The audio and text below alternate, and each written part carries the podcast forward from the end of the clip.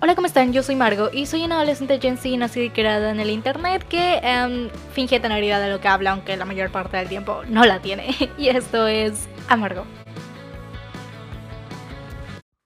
Hey, hola, ¿cómo están? Yo soy Marco y como ya escucharon claramente en la intro, en mi bella intro que amo muchísimo, um, bienvenidos a un nuevo episodio del podcast, el primer episodio del año. Oh my god, I'm so excited.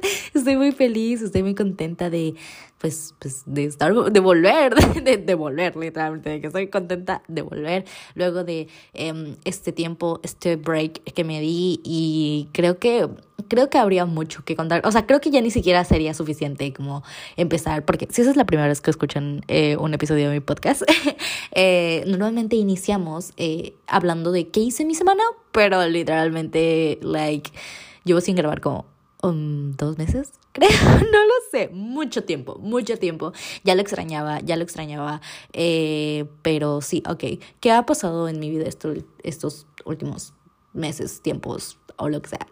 Prácticamente ha sido como que un torbellino de emociones, como que los últimos dos, los últimos meses del año del 2021 literalmente era yo arrastrándome así como de, por favor, ya que se acabe el año. Literalmente, o sea, sería Sería mentirles si les dijese que estaba haciendo muchas cosas y que tenía mil proyectos y que tenía... No, la verdad es que no, la verdad es que simplemente estaba yo existiendo esperando que se acabara el año. Literalmente yo sé que mucha gente dice que es como, ay, eh, un pretexto y que dicen que, ay, si quieres hacer algo, eh, no tienes que esperar a que sea lunes o no tienes que esperar a, a que inicie un año, no tienes que esperar a que inicie el mes o es el momento y al esto. Pero existimos personas como yo que el hecho de iniciar las cosas, que el hecho de eh, iniciar un nuevo año, iniciar una semana, son motivación y, y, y me hacen sentir segura y me hacen sentir como, como, como renovada, no lo sé, saben, como que me causa ansiedad la idea de iniciar, por ejemplo, algo a mitad de semana, es como de no, o lo inicio lunes o no lo inicio, saben, no es como un pretexto,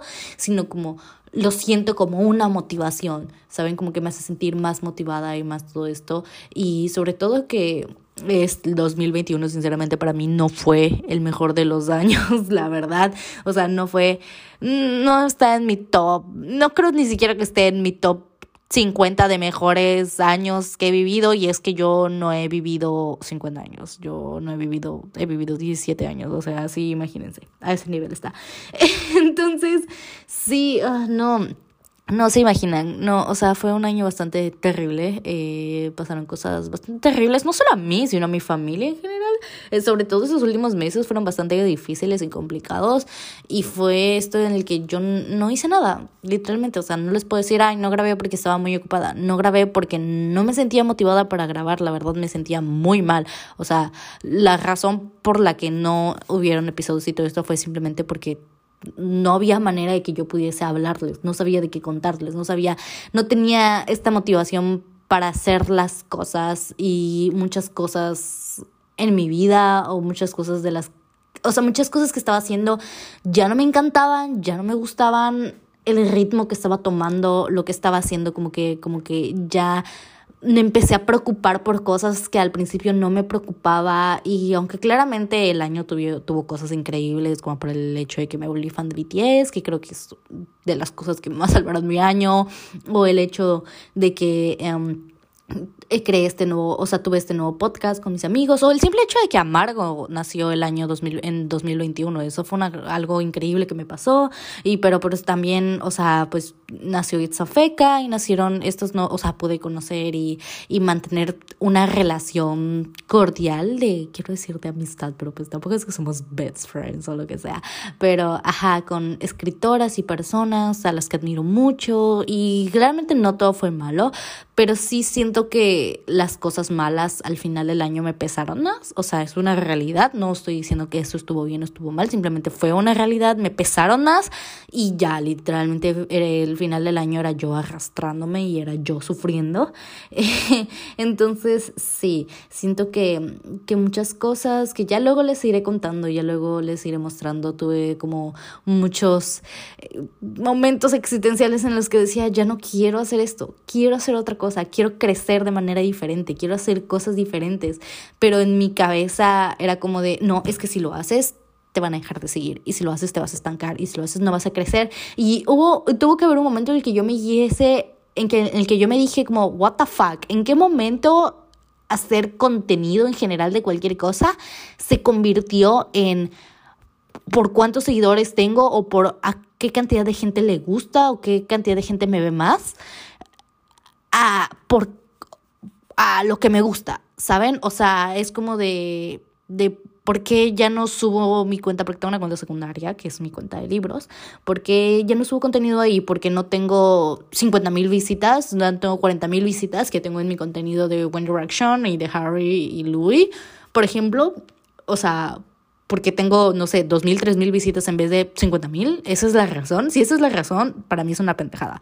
Y para la yo que inició subiendo cosas de One Direction, que nunca pensó que a alguien le podría interesar, eh, esas eran tonterías y no eran cosas importantes. ¿Y por qué para la yo presente son cosas importantes? ¿Saben? ¿Por qué me estoy preocupando por esto? Y yo sé que, que conlleva esfuerzo y claramente, o sea, cuando nos esforzamos mucho en algo, nos interesa que la gente lo vea, lo acepte y, esta clase de cosas es normal. Querer una, una retribución al respecto, pero cuando esto no, o sea, fue como, esto no es tu trabajo. Tú no estás trabajando tú no estás ganando monetariamente, bueno, bueno, vemos, ¿no? Pero exactamente monetariamente de, de hacer lo que haces ahorita. Es como, porque si esto te está estancando, si te vas a estancar o no, ¿a quién le importa? Mientras estés haciendo las cosas que te gustan y en algún punto algo va a pegar, algo, va, algo vas a lograr y va a funcionar o tal vez no funcione. ¿Qué importa? ¿Saben? Son, fueron, fueron como que esos momentos existenciales que tuve en el que tuve que decidir y tomar muchas decisiones como muy cabronas sobre qué iba a hacer, que para mí eran muy difíciles y tal vez para otras personas piensen que es una tontería, pero para mí fueron decisiones muy difíciles.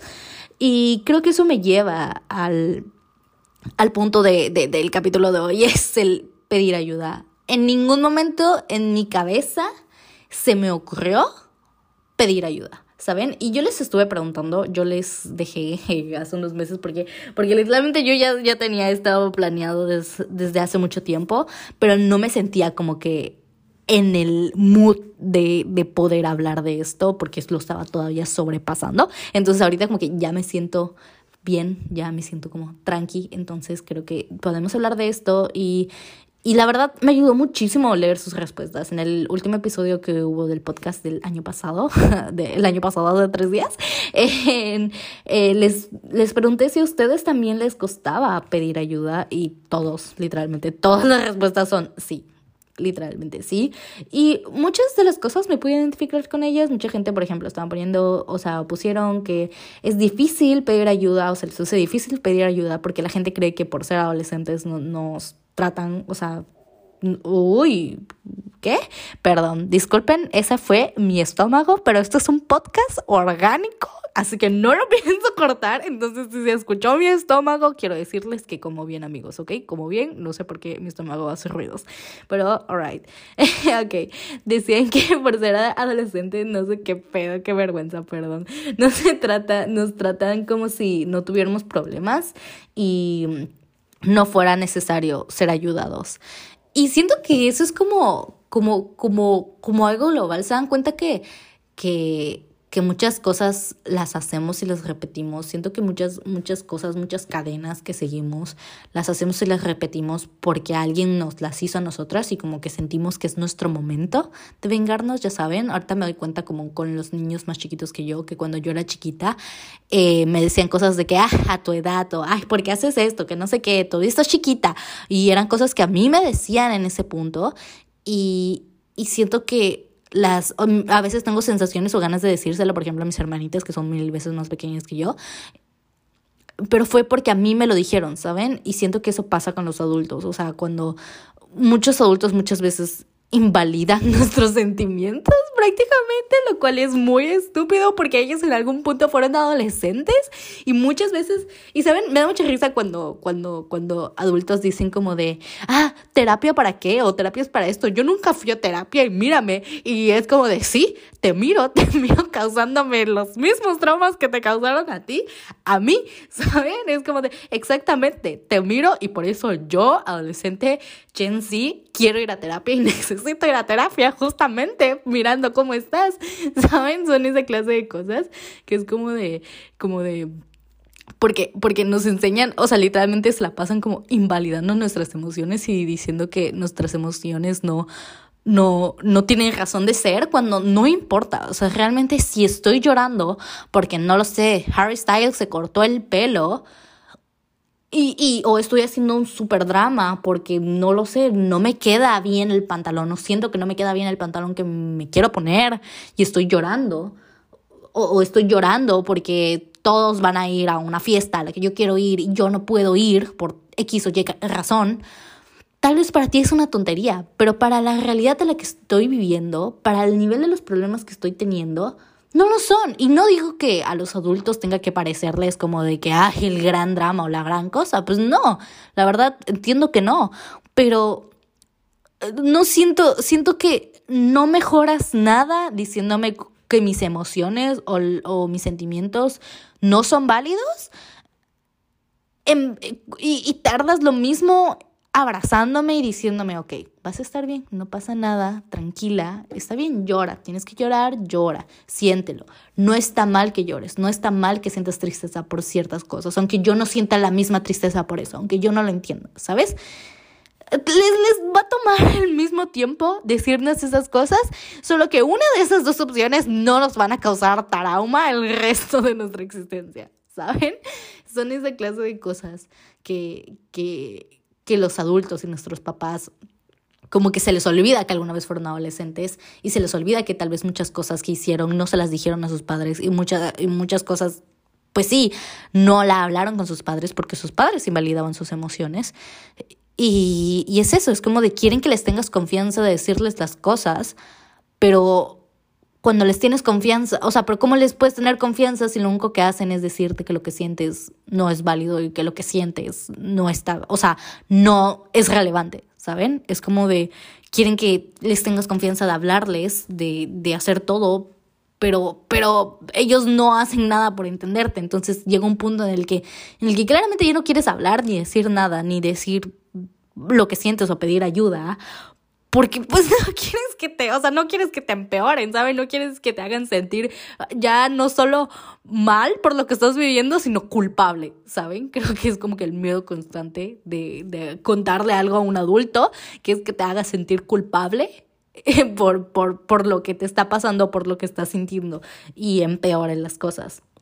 Entonces, sí, siento que, siento que es, es como como, como que este sentimiento en el que constantemente nos han dicho que como que como que no sirve de nada, ¿saben? Nos, nos da eso, esa sensación de que pues no sirve eh, lo que estamos sintiendo o esto.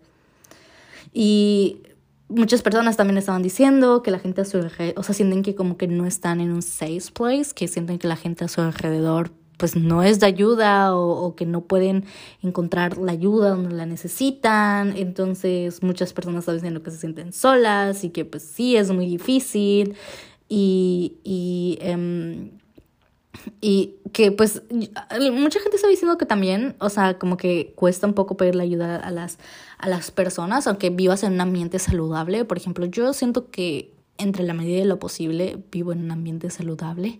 Eh, respecto a mi familia, respecto a mis papás, claramente no son perfectos, pero van, está bien, ¿saben? La tengo mejor que muchas personas. No son perfectos, no busco que sean perfectos, pero la verdad es que la tengo muy bien respecto a hablar con mi mamá o respecto em, a la relación que tengo con mis padres y con mi familia eh, nuclear, ¿saben?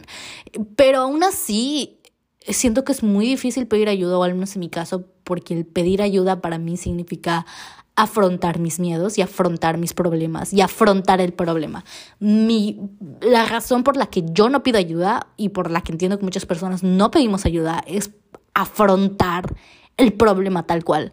Porque mientras no se entere nadie más y mientras yo sola esté lidiando con mi pedo, pues no, no, no tengo que externalizarlo, no lo tengo que volver más real de lo que ya es, no tengo que afrontarlo, ni cuestionármelo, ni, ni, ya saben, analizarlo. Y puedo como fingir que no pasa, ¿saben? Puedo centrarme por un momento, salir con mis papás, hablar con mis papás o hablar con mis amigos y fingir que no existe, que no pasa e ignorarlo y tenerlo ahí encerrado, aunque sea por unos momentos, aunque cuando yo vuelva a estar sola o, cuando yo vuelva a hacer cierta cosa o, ver cierta cosa, regrese el problema, mientras nadie más se entere, puedo tener estos momentos em, cortitos de paz y, y donde me siento bien, pero en el momento en el que yo le diga a cualquier persona, dependiendo claramente de la gravedad del problema, van a venir preguntas, van a venir cuestionamientos, van a venir juicios incluso y, me van a hacer afrontar el problema, me van a hacer hablar en voz alta del problema y eso lo va a volver real. Entonces, siento que esa es la razón por la que yo no pido ayuda, siento que esa es la razón por la que yo no, no hablo de mis cosas porque algo constante en este podcast es que Ma Amargo no le gusta enfrentar sus problemas y no le gusta enfrentar sí, sus problemas prácticamente. Eso es algo coloquialmente sabido en este, en este podcast y que eh, vamos trabajando, estamos trabajando, lo vamos trabajando, por eso estoy haciendo este episodio y... Y a Marco no le gusta enfrentar sus emociones ni sus problemas, entonces prefiere no hablarlos de ellos y por lo tanto prefiere no pedir ayuda. Aunque, porque pues cuando pedimos ayuda siempre pasamos por este pequeño lapso, este pequeño proceso en el que todo se va a la verga y valemos propito y lloramos y sentimos que el mundo se nos va a acabar y decimos, ¿qué hice? ¿Qué está pasando? Ese, ese, ese momento en el que tenemos que afrontar nuestro problema y, y es el horrendo y es asqueroso, pero luego viene la luz y luego viene la tranquilidad y se acaba y lo superamos y estamos bien. Y es, es como, como lo que tenemos que entender, porque mientras sigamos con, con esta cosa, esta necesidad, esta dificultad, este problema, literalmente, ok, no lo vamos a hablar y vamos a tener posiblemente estos pequeños momentos de felicidad y estos pequeños momentos en los que vamos a olvidar de olvidarnos de esta cosa, pero esta cosa va a regresar, esta cosa va a seguir ahí y nos va a seguir lastimando y lastimando y lastimando, pero en el momento en el que pidamos ayuda, porque es eso, es, es eso, eh, mucha gente nos enseña que pedir ayuda es sinónimo de debilidad, y también nos enseñan que la debilidad es algo malo y, que, y por lo tanto pedir ayuda es algo malo, cuando no tiene nada de malo. Admitir que somos débiles no tiene nada de malo y no es un problema y, y, no es un gran asunto, pero nos lo plantean como, como si lo fuese, ¿saben? Como si realmente fuese un gran, gran problema. Entonces, estamos bien. O sea, es, es, es, es esta cosa de entender que estamos bien y está bien que seamos débiles. Estamos bien siendo débiles y está bien ser débiles, está bien, no necesitamos ser fuertes. ¿Alguien, ya vieron Encanto? Quiero hacer una episodio de que hablando de Encanto, ¿ya vieron Encanto? Eh, ¿Saben de qué estoy hablando? ¿Saben? ¿Ven este personaje? Yo me sentí bien, no, si no han visto de Encanto, es, yo la amé porque es de Liman, es una caricatura Em, de Lin Manuel Miranda, que yo soy muy fan. Es el creador de mm, Hamilton, obra de arte, mi Biblia. Y hay un personaje, prácticamente es una familia colombiana, está en, está en Disney Plus o la encuentran en cualquier lado. Si me encanta, es una caricatura, seguramente la han oído hablar porque se ha vuelto súper viral. Pero. Eh, Sí, prácticamente eh, está este personaje que no me acuerdo cómo se llama, pero es la hermana mayor, creo, pero es así de que súper fuerte y, y siempre está como que, como que tiene superpoderes, ¿no? La familia tiene superpoderes y esta hermana es de que, la que es súper fuerte y súper, voy a estornudar, esperen. Acabo de estornudar de la, perdón, perdón, eso es el agua. Tuve que ir por agua, literalmente tuve que ir por agua porque me dejó de que estaba lastimada la garganta. Fue horrendo, pero em, sí, em, qué bueno que lo paré y corté antes de, bueno, habré hecho el corte, ¿no? Pero sí, fue, fue un estornudo horrible y ahora tengo la garganta muy sensible. Entonces no sé cómo voy a seguir con este episodio, pero Eh, voy a tomar agua, procedo a tomar agua. Sí. Entonces, ya no siquiera sé qué estaba diciendo, porque literalmente tuve que parar esto y estornudar y luego toser y luego sentir la garganta de que así. Entonces, eh, sí, creo que me había quedado en que, ajá, la familia tiene como poderes y esas cosas. Y la hermana, es como una analogía, esta hermana tiene que super fuerza, ¿no? Pero es una analogía como muy chingona. Hay que como es la mayor, ella no puede estar triste, ella no, o bueno, ella siente que no puede estar triste y que no puede estar nada, que tiene que ser la que es fuerte, tiene que ser la que eh, cuida a sus hermanas, resista, la que, la que, la que no dé problemas, ¿sabes? La, la que está ahí y es grande y es esto y, y, y, no, y no puede estar triste, no puede estar molesta, no puede sentirse débil, ella es fuerte y ella tiene que ser esto, este estándar, la que soporta todo por todos los demás y se guarda todo para que los demás puedan hablar y sentir, y, sentir lo que tengan que sentir y, expresar sus emociones. Entonces yo estaba viendo la, la caricatura y yo estaba como de, girl, I feel you, ¿saben? Era como de, te entiendo, te entiendo, porque yo soy la mayor, ¿saben? Y no soy mayor por, por dos, tres años. O sea, yo le llevo 14 años a una de mis hermanitas y 15, 16, 16 años a la otra. ¿Saben? Es mucho tiempo. Mucho tiempo, ¿saben? Mucho tiempo, mucho tiempo de diferencia. Y, y, y por ejemplo, les digo, cuando en, en estos momentos sobre pedir ayuda, cuando me enfermé de COVID, porque este año pues me dio COVID, a mí no solo a mí, o sea, nos, nos dio COVID a toda mi familia al mismo tiempo, literalmente al mismo, mismo tiempo.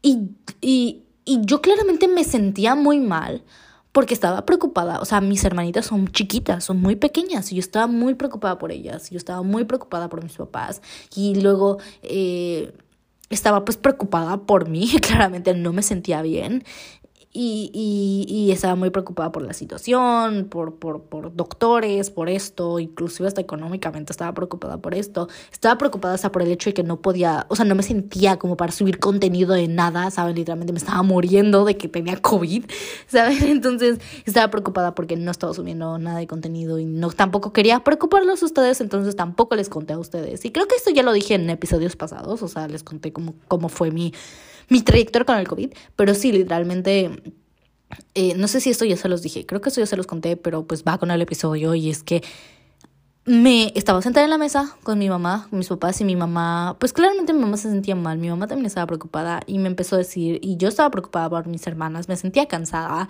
y me empezó a decir como de que tus medicamentos, tus, tus, tus, aparte de que me empezaron a caer en redes ese, ese mismo día y estaba como de tus medicamentos, eh, ya tomaste tus vitaminas, ya no sé qué, yo ya las había tomado, y yo de me falta tomar esta y es como de, sabes que tienes que tomar esto, sabes que tienes que ver no sé qué, y yo estaba así como de tan abrumada y y, guardándome todo y, y actuando tan tranquila y tratando de ayudar y es como es que nos tienes que ayudar en esto y es que no estás haciendo suficiente y yo sentía que, que ya no podía más, ya, ya no podía más el, el, eh, el soportarlo y me puse a llorar, me puse a llorar porque fue como, y me sentí tan mal después de llorar porque fue como de, no, no puedes llorar, no, no puedes sentirte mal porque tú tienes que ser fuerte, porque tú eres la mayor y porque no te, ¿cómo te vas a sentir mal? O sea, mis papás tienen derecho a sentirse mal porque ellos tienen a dos hijas chiquitas, dos hijas de un año, tres años, dos años en, con COVID y claramente ellos tienen, y ellos tienen COVID y claramente mi mamá es asmática y mi mamá tiene un chorro de problemas, entonces claramente mi papá y mi mamá tenían todas para preocuparse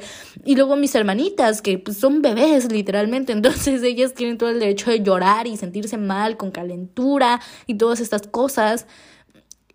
Y yo no, sí, o sea, ellos, para que ellos se puedan sentir mal, yo tengo que ser fuerte, yo no me puedo sentir mal, yo no puedo llorar, yo no puedo hacer esto. Y, me, me estaba tan, o sea, al principio cuando empecé a llorar fue llorar de soltar todo lo que llevaba carreando, todo esto en el que yo no decía nada, yo no decía que me sentía mal, yo no decía nada, porque, porque, porque trataba de soportar todo lo más posible para que ellos se pudiesen concentrar, o sea, para que mis papás se pudiesen concentrar en mis hermanas y, y yo pudiese ayudar.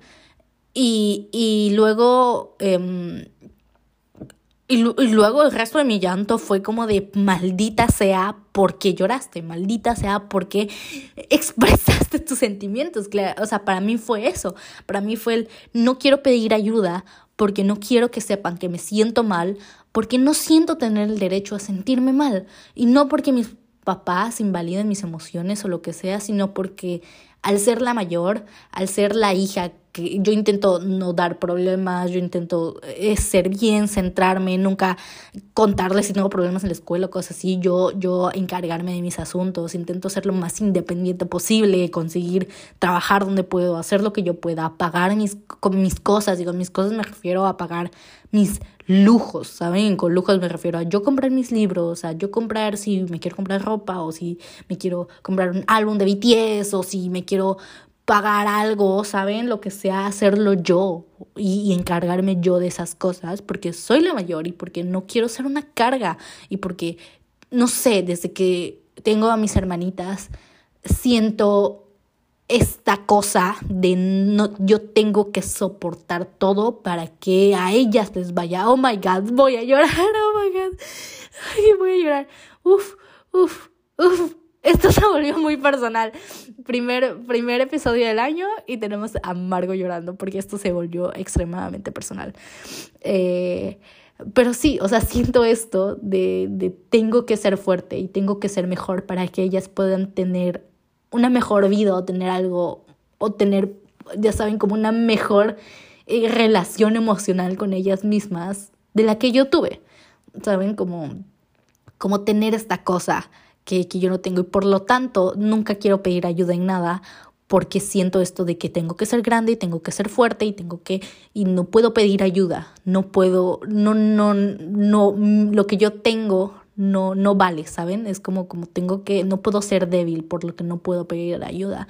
Y siento que principalmente entiendo que es muy común y, les digo, o sea, que principalmente mucha gente no pide ayuda eh, porque tienen miedo a que invaliden sus emociones, pero esa es la razón por la que yo, o sea, en mi vida siento que es eso y siento que, que luego es un problema porque luego em, yo soy una persona extremadamente ansiosa. Eh, cuando era más chiquita, o sea, yo la neta le di mucha lata a mis padres emocionalmente cuando era más, chiquita. Tuve Em, tuve un proceso de depresión muy fuerte, sobre todo saliendo de la primaria. Tuve un periodo muy, muy, muy fuerte de depresión conmigo misma, con mi cuerpo, eh, de ansiedad también. Me tengo problemas muy intensos de ansiedad en el que con que yo les diga que literalmente cuando me siento muy ansiosa todas las venitas de mi cara explotan y parece que tuviese el peor salpullido de la existencia y eso solo empeora porque me da mucha inseguridad y se vuelve peor y peor y peor y peor, ¿no? Y pues tuve muchos problemas, em, como aprender a lidiar con mis emociones y ser como muy emocionalmente afectiva, o sea, tener una responsabilidad emocional adecuada para que yo pudiese estar bien y yo pudiese pues mantenerme bien, ¿no? Entonces, el pedir ayuda para mí siempre es difícil por estas dos cosas, porque cuando son problemas muy grandes, ¿saben? Cuando tengo problemas como muy grandes, el pedir ayuda en general para mis amigos y para no solo mis papás, sino cualquier gente, cualquier persona cercana es un problema porque eso me hace afrontar el problema, ¿saben? Eso me hace reconocer que hay un problema y reconocer que hay algo malo. Y cuando es algo que tal vez no me cueste reconocer que sea un problema o que sea solo algo emocional o que me sienta cansada o simplemente que no me sienta bien, ¿saben? Porque a veces olvidamos como seres humanos que hay días en los que tal vez no estamos ni cansados, tal vez dormimos bien toda la noche, tal vez nuestra vida va completamente perfecta y bien y no tenemos ningún problema ni en la escuela, ni en el trabajo, ni en nada, pero simplemente nos sentimos de la verga, ¿saben? Hay días en los que simplemente nos sentimos de la verga y simplemente estamos emputados con toda la existencia y simplemente queremos llorar y queremos sentirnos mal, ¿saben? ¿Saben? O sea, como que satanizamos esto de que sentirnos de la verga a veces es, está bien. Es como de, aunque nuestra vida vaya perfecta, a veces simplemente nos queremos sentir mal. Es como de, déjame, déjame sentir pena por mí misma un día, ¿saben?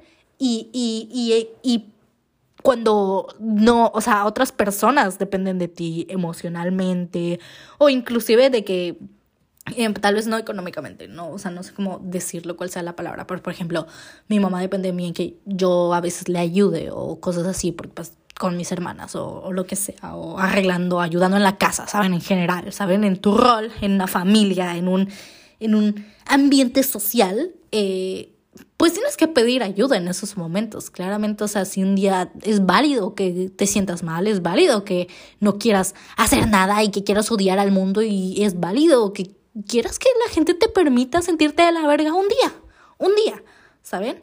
Pero para eso hay que pedir ayuda y para eso hay que pedirle a los demás y explicarle a los demás qué es lo que estamos sintiendo y que los demás nos entiendan y que los, los demás nos digan como de, ok, o sea, está bien, o sea, hoy no es tu día, no necesariamente porque te esté pasando algo, simplemente hoy no es tu día y está bien, es válido, no es nada del otro mundo, no está mal, entonces siéntate de la, de la verga, ¿ok? tómate tu tiempo, tómate lo que necesites. Entonces, em, para eso, o sea, para esos momentos, el pedir ayuda es complicado porque, porque pues, al menos para mí, eso reflejaría que soy débil y eso reflejaría que algo está pasando o eso tendría que involucrar, preocupar de cierta manera tal vez a mis papás o lo que sea. Y pues no quiero porque soy la mayor y tengo que ser fuerte y tengo que ser esto que yo entiendo que no, yo sé que no y yo intento como como intento como reconocer y decir, güey, lo que sientes es es válido, o sea, uy, perdón, golpeé mi micrófono, disculpes, pero eso no haya sonado mucho, lo lamento si los molesté, golpeé mi micrófono, lo lamento, pero sí, es como de, güey, lo que estás sintiendo, o sea, tus emociones valen, tú, tú, tus emociones son importantes y valen y luego termina siendo peor, porque esa es la realidad, siempre, siempre termina siendo peor, literalmente, o sea, cuando el problema del que estás escapando, del que no quieres hablar, no quieres reconocer, siempre se termina siendo más y más y más grande hasta que te aplasta y terminas ya ni siquiera pidiendo ayuda, sino pidiendo piedad. Ya literalmente es un rescate y un, grito de auxilio, ya ni siquiera es pedir ayuda. Y en el, en el otro caso, em, pues terminas, terminas quedan tal vez tú como la mala, ¿sabes? Terminas quedando tú como, como, como la, la, la, la, como la que no, no entiende la situación, o la que no es empática, o la que no esto, porque te da miedo pedirle ayuda a la gente y, y, pedir, y explicarle lo que estás sintiendo y decir como de, hoy simplemente me quiero sentir mal, y esa cosa termina explotando, y terminas gritando, y terminas peleando, o terminas llorando en medio de la mesa durante el desayuno en frente de tus papás enfermos de COVID. Eh, por decir un ejemplo, ¿no? Entonces, entonces sí. Eh, con esto entiendo que yo siempre les digo, siempre los invito a ir a terapia y a esto, porque es importante, es muy importante ir a terapia. Eh, el tener un terapeuta ayuda mucho y, y de verdad si tienen la oportunidad de ir a terapia, vayan a terapia, pero pero sí, eh, literalmente a veces no se puede, a veces eh, las cosas no se solucionan, pero por lo menos es importante que reconozcamos los problemas que tenemos y reconozcamos que tenemos un problema, ¿saben? O sea, siento que, que no podemos hacer nada si no reconocemos siquiera que lo que tenemos es un problema. Y luego entiendo, o sea, entiendo esto de que cuando invalidan tus emociones, saben, te dicen que tus problemas no valen, no importan, porque cuando la gente hace eso, a la larga, nosotros se lo vamos a hacer a otras personas, ¿saben? Eso es lo que no entienden. Cuando nuestros padres, amigos, tíos, lo que sea, te dicen, eso, tú qué cansada, o sea, por ejemplo, yo hice un TikTok diciendo cuando dices tu familia que estás cansada y es el audio de el boomer y diciendo como de tu generación, tu generación no hace nada, tu generación es la generación que llora cuando se les cae el Minecraft, o ya saben, ese, ese güey, ese güey. Entonces, es, es importante que, que, que, que, que, nos demos cuenta que, que eso no es un comportamiento aceptable, que no está bien, para no replicarlo, porque eso es en lo que termina pasando, ¿saben? Nuestros padres, nuestros hijos nos dicen esas cosas y nos hacen esto porque alguien se lo hizo a ellos. Y en su cabeza lo normalizan porque no van a terapia, porque para ellos no, no, no están bien, no están dañados, y lo normalizan en su cabeza y luego nos lo hacen a nosotros y luego nosotros por rencor, por, por sentir esa no sé, por, por creer que por ser adultos tenemos que hacerlo, porque, mm, spoiler alert, el ser adulto no te hace más responsable, ni emocionalmente afectivo, ni nada. Los adultos siguen igual de la verga que los adolescentes. Un secreto, cuando te vuelves adulto, las cosas no cambian ni mejoran en nada. Yo estoy a un año de convertirme en legalmente a una adulta y no estoy ni cerca de pasar por nada. Y, y, y, los de 20 te van a decir que ser adulto está bien y que, y que cuando tenían 16 eran unos pendejos y los de 30 te van a decir que cuando tienen 20 eran unos pendejos y que ahora están bien y los de 40 te van a decir que los de 30 son unos pendejos y así va, porque somos seres humanos y le vamos a seguir cagando y el ser adulto no te no va a mejorar los problemas emocionales que tengas ahorita. Posiblemente solo van a cambiar o van a empeorar, pero no van a mejorar solo así porque sí, ¿sabes?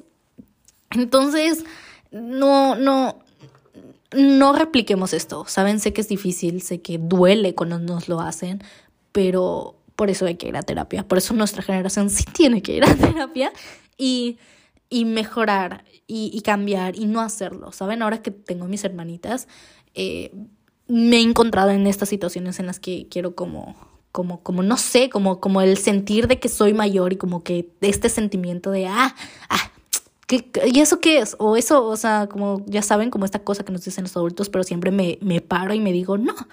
Y me digo, no, es como, no voy a hacer eso, no le voy a crear esa inseguridad, no le voy a crear ese sentimiento que a mí me crearon. Entonces siempre intento que ellos, ellas tengan emocionalmente, porque los adultos, nuestros padres siempre intentan que monetariamente tengamos mejores cosas, por ejemplo, de las que tuvieron ellos pero muchas veces se olvidan de lo emocional y se olvidan de nuestros sentimientos y nuestra salud mental y, y eso también es importante.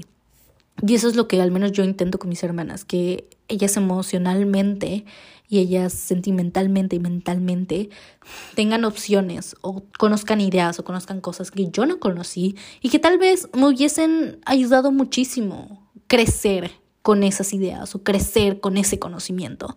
Entonces es importante no replicar, ¿saben?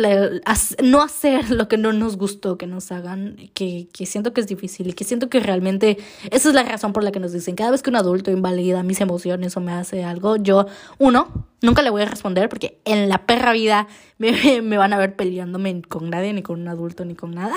Entonces, primero lo ignoro y dos, me entiendo y pienso que lo que él está diciendo muy posiblemente, o lo que me está diciendo, lo que me está queriendo hacer sentir, muy posiblemente alguien en su niñez o en su infancia o en su adolescencia se lo hizo sentir a él. Entonces, es, es, es, es, eso me hace como calmarme y como decir, no lo, realmente no quiere decir eso, simplemente alguien se lo dijo antes y lo hizo sentir de la verga y él cree que está bien hacer sentir a los adolescentes de la verga. Luego se irá a quejar porque, porque nuestra generación está tan jodida, pero realmente muchas de las razones por las que nuestra generación está como ellos creen que está o está como está es por ellos. al, final de cuentas, quien nos crió fueron nuestros padres y los adultos de los que se quejan como somos hoy en día. Entonces, sí, pero eso sería tema para otro episodio, ¿no? Em, en el último episodio, es, en el este, les dejé que me pusiesen preguntas, cosas que quieren saber, cosas que quieren conocer. Hay alguien aquí que me está queriendo cambiar una photocard de Jungi. Solo quiero decirte, tu persona. Sí, sí, tu persona que me está queriendo cambiar la photocard de Jungi, eh, bueno, de hobby por una de Jungi. Ya lo pensé bien. Em, no. o sea, sé que me lo mandaste hace dos meses y que Em, tal vez ya ni siquiera la quieres cambiar, pero no, me quedo con hobby. Quiero esperar a que Jungi me salga en el álbum que me tenga que salir. Hay muchas preguntas y muchas cosas sobre universidad, sobre, por ejemplo, eh, cómo supiste qué carrera querías elegir o ayuda, cómo puedo elegir carrera sin equivocarme. Tú siempre supiste que querías ser diseñadora gráfica o cómo lo descubriste. Y creo que sí sería bueno hacer como solo un episodio de, em, de, perdón, es que leí algo fuerte, pero que, o sea, creo que sí me gustaría hacer como solo un episodio de hablando de la universidad, siendo que es un tema muy importante y, y, y, y que, que, realmente no lo he querido hacer y no he querido como explicarles porque estoy en eso, ¿ok? Estoy en eso con lo de la universidad, estoy literalmente en eso. Entonces, denme chance, denme chance y, pronto les voy a hacer la parte uno porque siento que necesitamos dos cosas. Necesitamos parte uno antes de entrar a la universidad y parte dos después de entrar a la universidad. Entonces sí creo que, que puedo hacer la parte uno de ese tema pronto, pronto.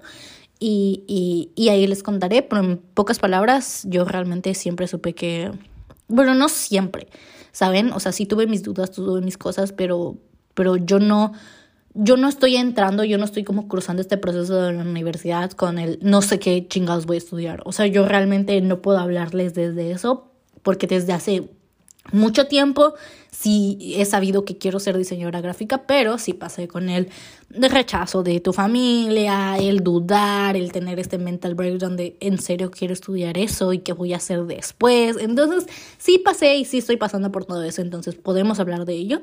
Así que pronto podemos hacer un episodio centrado en la universidad y ahí les cuento todo el chisme de cómo fue mi proceso de escoger esta carrera que puede ser medio problemática en las familias, sobre todo mexicanas. Entonces, sí, eh, hay alguien que me está preguntando por el impacto que es darse cuenta que dependes de algo para estar tranquilo. Eh, sí, yo siento que depende de muchas cosas para mi tranquilidad emocional. Por ejemplo, algo muy random que se los dije por Instagram, creo, fue que para iniciar mi año me pone muy nerviosa no iniciar mi año sin con mi libreta. Saben, yo cada año inicio mi año, valga la redundancia, con una libreta que es para hacer bullet journal y organización, que luego les haré un episodio únicamente de eso, pero cada año inicio mi libreta. O sea, o sea, inicio mi año con mi libreta, ¿ok? Y, y, y, yo dependo, mi tranquilidad y mi todo depende iniciar mi año con mi libreta. Si no, de verdad me, me la paso muy mal. Y dirán, qué pendejada es una libreta. Mm, para mí es algo muy importante y para mí es, es como, como esto. Y son pequeñas cosas, ¿saben? Dependo, eh, no lo sé, de, de, de mm, no lo sé cuántos libros leo al año o cuántas, eh, no sé cómo está organizado mi escritorio o, o, qué tan ordenado o qué tan, tan, no sé, ¿saben? Como, como que son pequeñas cosas que marcan mi tranquilidad y marcan mi paz mental y, y sí, o cómo está o el fondo de pantalla de mi teléfono, o cómo está organizado mi teléfono, ¿sabes? Son cosas que de las cuales depende mi tranquilidad, que pueden ser muy tontas, pero, pero sí, sí. Es, es complicado a veces, a veces darte cuenta que esas pequeñas cosas pueden como cambiar totalmente cómo te encuentras, pero, pero es algo con lo que está bien. Y mientras no sea como una dependencia muy intensa, lo podemos, lo podemos sobrellevar. Y es como de, ¿Cómo le dices a los hombres que no quieres ningún noviazgo con ellos, pero te siguen insistiendo hasta que ya es muy incómodo? Les das una patada en las... no, no. Um, pues es que ese es el problema. O sea, háblales, ¿sabes? Es como de, diles no. ¿Sabes? Es como de, no me interesa, aléjate y bloquealos y elimínalos. ¿Sabes? Y si te empiezan a acosar, diles, te voy a meter una puta demanda. Aléjate de mí, raro.